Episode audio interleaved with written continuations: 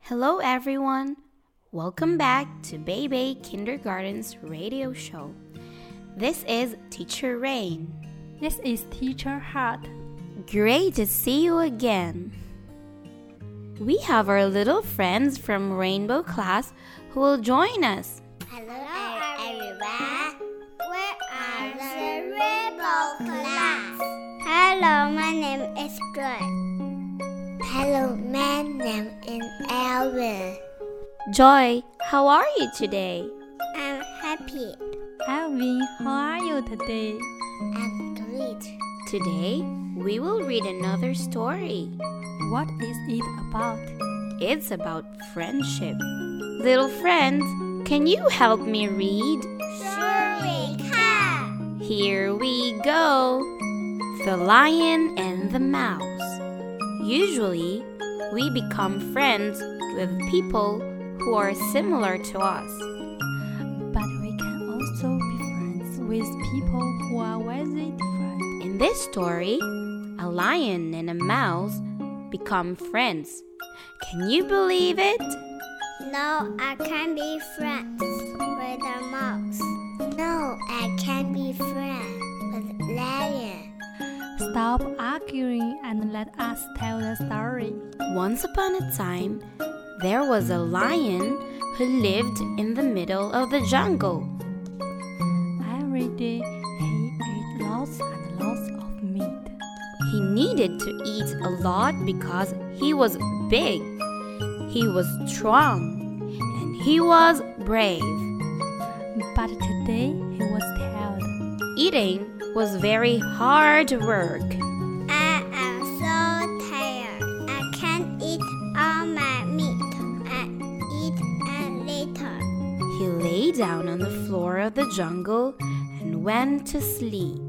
A mouse was roaring around the jungle looking for food. The mouse was small, and he wasn't very brave. But today he was hungry. I'm so hungry. Suddenly, he saw the meat on the floor in front of the lion. Wow, this looks yummy. He climbed over the lance back to get the meat, but The lion suddenly woke up. What are you doing? That's my meat. Are you stealing my meat? I'm sorry. I'm so hungry. Please don't kill me. If you let me go, I'm help you one day. You help me? Could you help me? You are small, not big and strong like me. and the lion started to laugh. Ha ha ha ha. You made me laugh. And that's good. I won't kill you, little mouse. You can go free. Thank you so much. And the mouse ran back to his house. The next day, the lion was walking in the jungle looking for more food. Suddenly, he felt a rope around his leg and he was hanging from a tree.